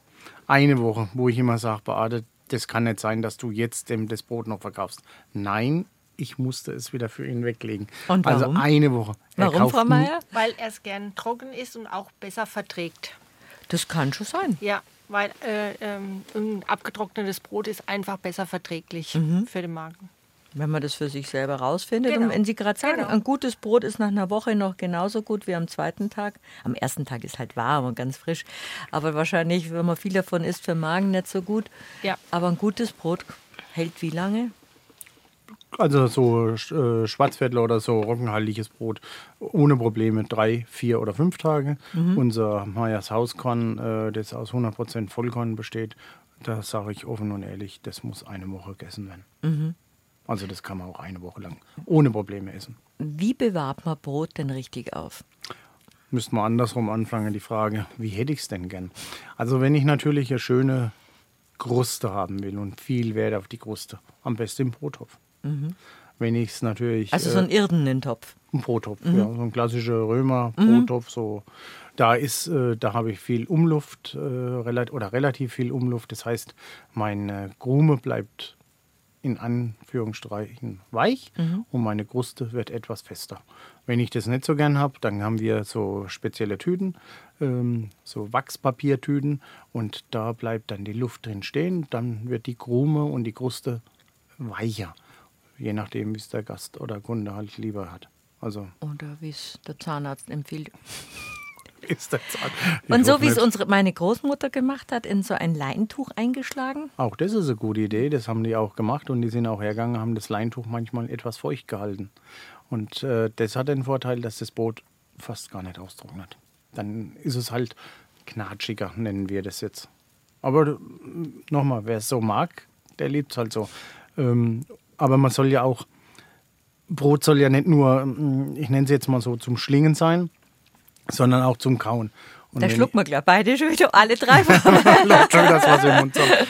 Nee, man soll, man soll ja auch kauen. Und, und der Kauvorgang, das ist eigentlich, oder das ist das Wichtigste überhaupt beim Essen. Je länger ich kau, umso besser tue ich äh, diese Aufspalten, was im Lebensmittelbrot drin ist. Leichter ist es verdaulich, leichter kann ich es äh, umsetzen. Der Körper kann viel mehr Energie rausziehen und ich bin viel länger satt. Und habe nicht mehr gegessen, sondern vielleicht sogar weniger. Heutzutage friert man natürlich sehr gerne ein. Das konnten natürlich unsere Großmütter nicht. Darf man Brot einfrieren? Wie lange und wie friert man es ein? In Scheiben oder als ganzes Stück? Also wir empfehlen ganz klar vorportionieren für Leute, die, wir haben auch viele äh, Touris in Miltenberg, Touristen, äh, die mit ihren Wohnmobilen kommen und dann sagen, ich hätte gern Brot mitnehmen, aber was mache ich mit zwei Kilo Brot? Und dann sagen wir ganz klar, wisst ihr was, wir schneiden es. Sie nehmen es, tun es in ihrer Gefriertruhe im Wohnmobil rein, portionieren es vor, so viele Scheiben, wie sie pro Tag brauchen, und dann tun sie sich so raus. Und dann kommen die auch jedes Jahr wieder und sagen, Mensch, das war eine tolle Idee.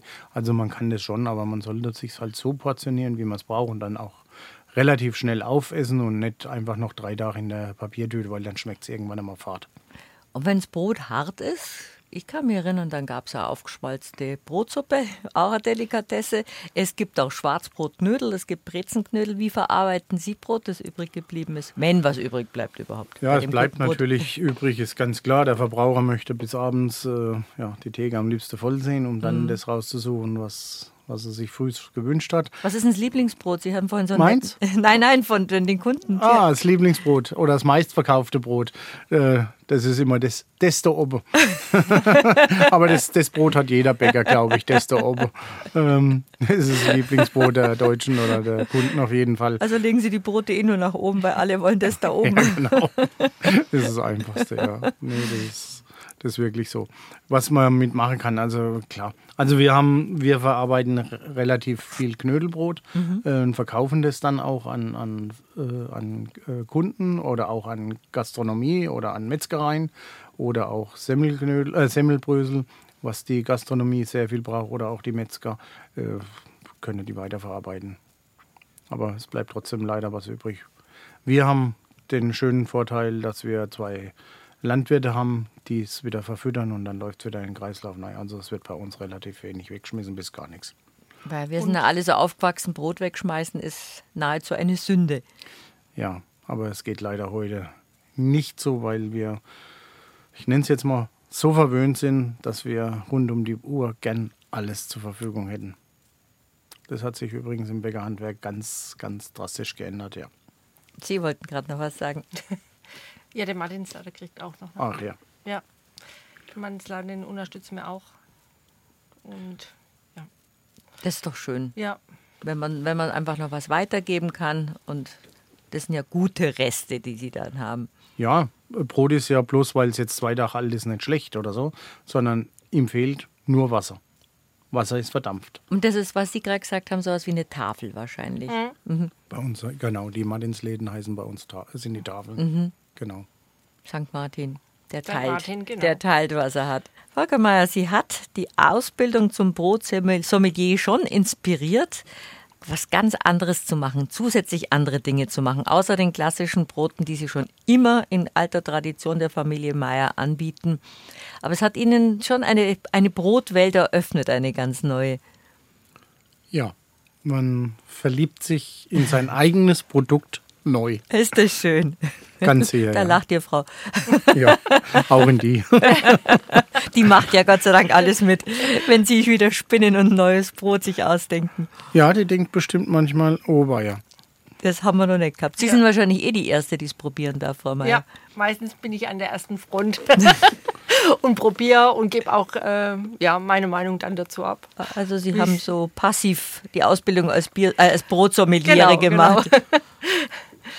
Ich war auch dabei bei den Tastings, äh, ehe er sein Brotsommelier gemacht hat. Und es war schon sehr interessant und auch inspirierend. Und wie gesagt, wir gucken jetzt irgendwie ganz anders auf Lebensmittel. Schön. Geht wahrscheinlich den Kunden auch so, weil Sie es ihnen ja ganz anders erklären können. Ja, definitiv Wahnsinn.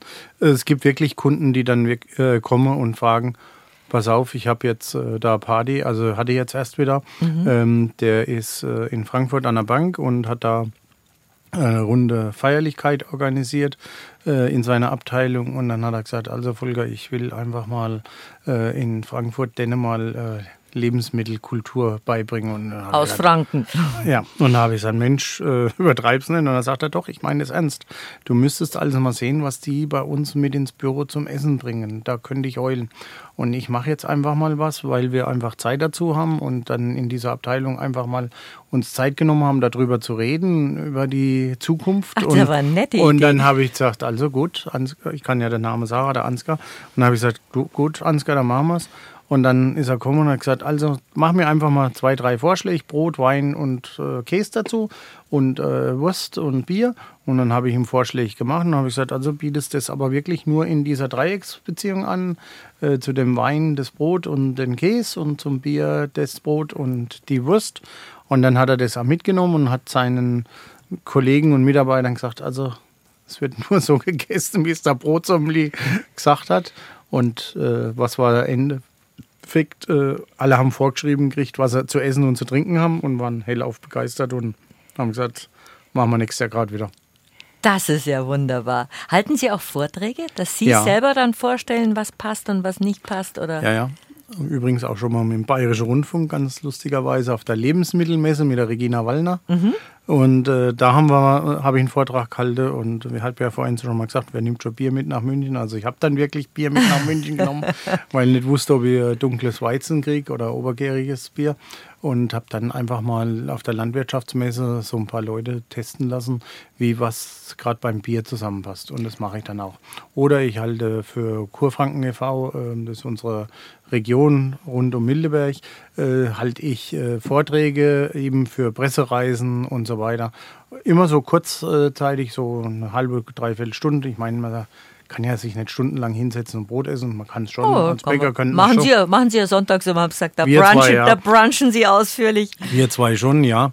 Aber ähm, dann mache ich es für Pressereisen oder gerade die Instagram-Follower oder nee, In äh, Influencer äh, hatte ich jetzt erst neulich äh, sechs, sieben da auf einen Schlag und mit denen habe ich das auch gemacht. Habe noch einfach mal dargelegt, äh, dass Brot nicht einfach nur aufgeschnitten und gegessen werden muss, sondern wie man es essen sollte. Also haben Sie das Brot etwas gekrönt, haben Sie das Brot nach oben gehoben und die anderen Sachen ein bisschen. Nicht schlecht gemacht, nein. Nein, ich habe aber nein. aus Sicht des Brotsommeliers die Vorteile des Brotes. Dann sind Sie sozusagen der Brotbotschafter Unterfrankens, Bayerns, wenn nicht sogar Deutschlands. Das wäre schön, das ist leider nicht, oder was heißt nicht leider, es gibt mittlerweile ja, wir hatten es ja vorhin kurz drüber, 13 waren wir die ersten Brotsommeliers. Hm. Wie viel Mittler- gibt es jetzt in Deutschland? Ich glaube, es gibt jetzt so um die 120, 25 rum. Das ist ja erstaunlich. Ja, und es ist eine tolle, äh, einfach eine tolle Sache, dass es mittlerweile mehr gibt, die sich dem auch annehmen und sagen, ich setze mich jetzt nochmal 400 Stunden, so viel hat es nämlich gedauert, so viele Monate äh, hin und äh, arbeite dann nochmal das Brot. Hat aber aus. Ihr Leben, Ihr Bäckerhandwerk auch verändert. Wie hat sich das Bäckerhandwerk selbst verändert? Die Ansprüche sind andere, es gibt mehr, es gibt mehr Getreidesorten, die Verbraucher wollen vielleicht unterschiedliche Sachen, außer denen, die sagen, wir wollen beim Meier das Brot, das wir gerne haben und das wir schon immer gekauft haben. Oder die neuen Kreationen, wenn er wieder gesponnen hat, der Bäcker Meier hat. Der Meier Bäck heißt ja bei Ihnen im Laden. Also man kann es in einem Satz sagen, wie hat sich das Handwerk oder das Bäckerhandwerk verändert. Früher haben wir die Leute satt gemacht, heute müssen wir sie hungrig machen. Ähm, Interessanter Aspekt. Genau. Ähm, früher, wie gesagt, äh, mein Vater hat zwei, drei Satten Brot gehabt, das war's. Und dann war das in Ordnung und davon ist halt dann gegessen und gekauft worden. Heute kommt der eine mit, dem, mit der Liebe Sonnenblumenbrot, der nächste möchte helles Brot, der dritte dunkles Brot. Äh, und es gibt ja auch immer mehr verschiedene Zutaten. Und deswegen haben wir so eine hohe Brotvielfalt. Und ähm, ich sage jetzt mal, Ja, Angebot das sollte noch nicht, sollte noch nicht das Ende der Fahnenstange sein. Ähm, natürlich ist irgendwo jedes Brot ähnlich. Äh, Es wird grundsätzlich, also natürliches Brot oder ich nenne es jetzt einfach mal natürliches Brot, aus Getreideprodukten hergestellt mit äh, Wasser und Salz, äh, Sauerteig und eventuell Hefe oder äh, Zutaten wie Kümmel, Koriander und so weiter, was wir vorhin gesagt haben. Andere Formen, andere Aufmachungen, andere Backphasen, andere Teigruhephasen. Also da kann man sich so richtig kreativ ausspinnen. Man kann jeden Tag zig andere Brote backen, aber das ist ja nicht der Sinn der Sache, sondern die, der Verbraucher sucht ja auch ein bisschen Kontinuität. Das heißt, es gibt äh, wirklich Kunden, die kaufen grundsätzlich ihr Leben lang das gleiche Brot.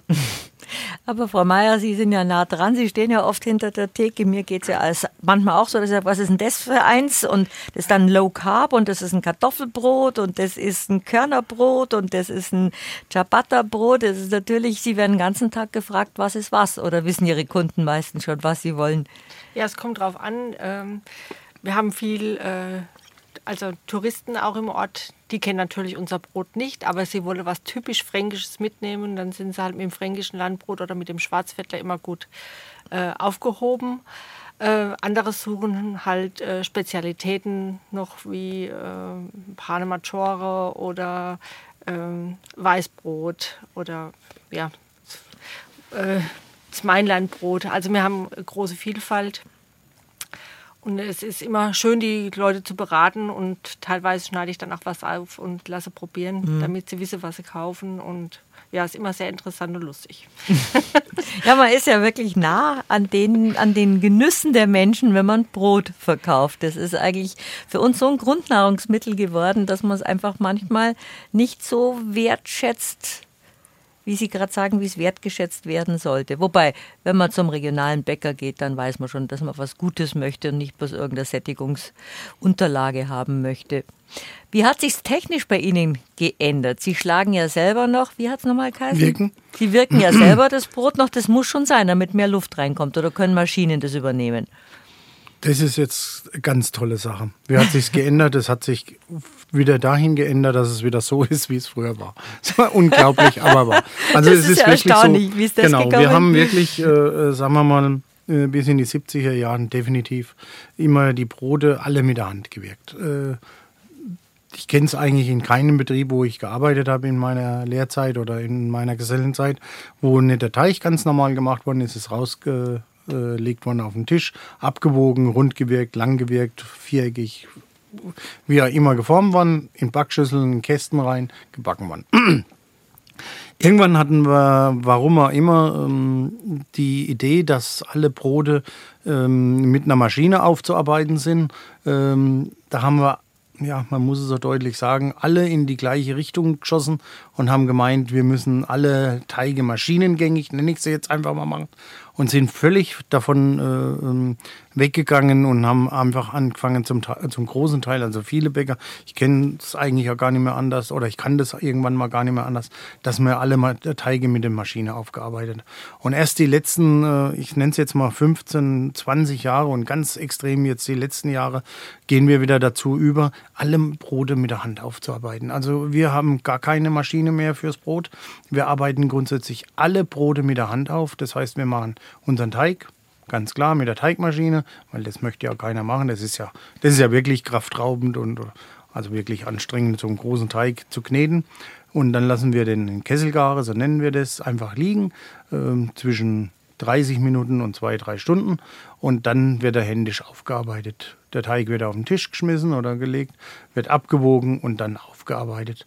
Heute haben wir Teige dabei, die sind so weich, dass wir die nach dem Abwiegen wirklich auf den Abziehapparat äh, äh, aufarbeiten und dann sofort an den Ofen fahren, den Abziehapparat und sofort in den Ofen einschießen, weil der Teig so weich ist, das dass er nicht noch stehen darf. Mhm. Und äh, das sind natürlich auch Brote. Die sind ganz toll. Das Brot, wo ihr da so gerade beschrieben habt, mit dem sofort in den Ofen fahren, das nennen wir Pane Maggiore. Da kriegen wir, das ist übrigens das einzigste Getreide, das wir nicht aus unserer Gegend haben. Das kriegen wir aus der Schweiz. Das ist ein Ruchmehl. Klingt aber italienisch, Pane Maggiore. Ja, ist trotzdem Pane Brot, mhm. ne, Maggiore groß. groß. Ähm, ist wirklich ein, ein, Schweizer Ruchmehl. Das mhm. bekommen wir auch aus der Schweiz geliefert. Ähm, das ist wirklich ein reiner Weizen. Äh, einer meiner Lieblingsbrote, muss ich sagen, der sich so gern mit einfach mit Speiseöl nur, mit ein bisschen Olivenöl oder Butter ess und möglichst dann im Sommer und ja, ein Maßkrug mhm. voll Wasser. Das schmeckt aber so gut, wenn man Öl ein bisschen erhitzt, wenn man was kochen möchte und dann mit einem guten Brot das warme Öl ein bisschen auftunkt. Richtig. Mm, Sie machen mir heute so Hunger. Ja, das wird ein langes Mittagessen heute für uns. Nee. Und das macht danach einen richtigen Spaß, äh, äh, solche Brote zu entwickeln und zu machen und, und dann völlig, völlig anders wie früher wieder arbeiten. Also wirklich nicht einfach sagen, das Brot muss so lange gewirkt werden, bis die Krume komplett gleichmäßig die Gasbildung ist. Nee, wir wollen heute einfach mal andere Brote oder gerade dieses Pane Maggiore gehen wir wirklich her. Und da haben wir extrem große Krumenbilder und feine Krumenbilder. Und das macht ja auch Spaß. Und warum müssen die Bäcker nicht mehr um zwei aufstehen wie früher, weil die Teigmaschinen den Teig jetzt schon vorbereiten Nee, können? das ist nicht so, sondern wir arbeiten heute, dann nutzen wir wieder die Technik, allerdings ein bisschen anders. Äh, Früher ist der Bäcker in die Backstube, hat den Teig gemacht und hat ihn dann liegen lassen. Ich sag mal, in der Lehrzeit meines Vaters, 1945, äh, 48, wie der gelernt hat, ähm, da wurde wirklich der Teig gemacht und dann hat man einfach Zeit gelassen, ins Frühstücken gegangen oder wie hat mein Vater immer gesagt, er hat sich immer auf die Ofenbank gelegt und hat gewartet, bis der Teig äh, äh, angesprungen oder und er, angereift und ist. er wieder angesprungen ist. Und dann ist man hergegangen und hat äh, den aufgearbeitet. Mhm. Ähm, die Zeit haben wir natürlich heute nicht. Und wenn wir, äh, viele Bäckereien haben ja auch Lieferstellen und die wollen natürlich pünktlich ihre Ware zum gleichen Zeitpunkt haben und nicht, wann der Teig Lust hat, reif zu werden äh, oder reif zu sein. Und äh, das steuern wir heute über Gärunterbrechung. Und das ist natürlich genial, weil wir haben Computer, die die Temperaturkurven so fahren, wie wir sie wollen und dann das Brot langsam reif werden lassen oder das Gebäck. Und äh, dadurch, das ist wieder der Riesenvorteil, wir die Hefebildung im Gärunterbrecher steuern können. Und das dauert natürlich sehr lang, kostet, ist auch äh, energieintensiv, hat aber auch wieder den Vorteil, durch die lange Steuerung und durch das lange Gären haben wir den Vorteil, dass diese Lebensmittel gut verdaulich sind. Aber wenn man nicht mehr so früh aufstehen muss, dann dürfte es doch auch wieder das Bäckerhandwerk ein attraktiverer Ausbildungsberuf sein. Oder haben Sie großen Nachwuchsmangel? Also attraktiv ist er definitiv. Also meiner Meinung nach, klar, bin Bäckermeister, aber es ist definitiv einer der attraktivsten Berufe, die es überhaupt gibt. Wenn ich jetzt als Tünchner irgendeine Wand verputze und wunderschön streich und Stuck hinmache, ist alles toll. Aber ich kann es nicht schmecken, ich kann es nur anschauen. Wenn ich als Bäcker ein Brot mache und tu das mal verändern, andere Form, andere Idee, andere Zutaten, dann kann ich es nicht nur riechen, sondern kann es auch schmecken. Also ich will damit sagen, attraktiver, äh, technisch, äh, künstlerisch gibt es eigentlich keinen Beruf, der sich mehr ausspinnen kann wie wir als Bäcker. Ich habe vorhin gesagt, äh, meine Kumpels waren mittags im Schwimmbad gelegen, ich auch. Es ist heute wirklich so, dass das Produkt, das wir verkaufen, also sprich das Brot, gewinnt wieder an Stellenwert. Und jeder weiß, mit einem guten Brot bin ich gut bedient und habe ein günstiges, hochwertiges Nahrungsmittel. Der Beruf des Bäckers ist aber in den letzten Jahren aufgrund, ja, man muss schon sagen, politisch gewollt auch. Wir dürfen alle weg, müssen weg von der Produktion und mehr zum Dienstleister werden. Denkt jeder heute, das Brot kommt aus irgendwas raus, aus einer Maschine, aus dem, äh, aus dem Sack oder sonst was und wird gebacken. Nee, das ist es nicht. Wir brauchen heute wieder Handwerker, die auch als Handwerker arbeiten wollen und die auch mal hinlangen können und müssen. Ganz klar, so anstrengend wie früher ist es auch nicht mehr. Wir schleifen keinen Sack durch die Backstube. Das geht bei uns alles über die Siloanlage. Äh, Das Schwerste, was wir rumheben, sind vielleicht mal äh, 10 Kilo Deich auf dem Abziehapparat in der Ofen. Aber das ist das Schwerste.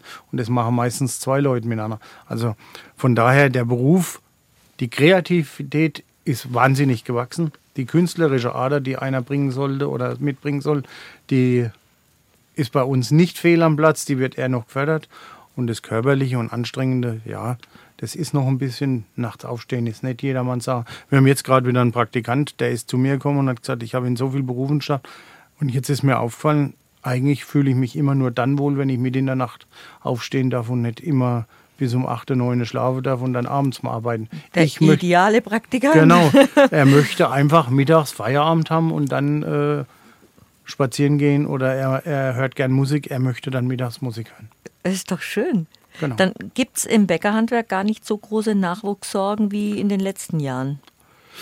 Doch gibt es leider immer Im noch, Handwerk sowieso, Ich, ich sag im mal Handwerk andersherum, äh, finde man mal den Beruf, der keine Probleme hat. Also Mhm. wir haben eigentlich genau das gleiche Problem wie die ganze, ja, die ganze deutsche Bevölkerung oder die ganze deutsche äh, Wirtschaft hat momentan. Jeder hat Nachwuchsprobleme im Großen und Ganzen. Selten, dass mal einer sagt, ich habe alle Auszubildende, ich habe alle Stellen besetzt. Das gibt es ganz selten. Aber Wir haben natürlich auch durch die Technik, durch größere Teigmaschinen, äh, durch ordentliche Öfen und so weiter die Möglichkeit, äh, in der Richtung weniger zu machen. Und was wir uns wirklich angeeignet haben, und das ist der Riesenvorteil, wir lassen heute den Teigen mehr Zeit und können dadurch auch anders aufarbeiten, nämlich mhm. schneller miteinander und ohne mehr machen zu müssen, aber durch die Zeit sind wir einfach äh, wirtschaftlicher.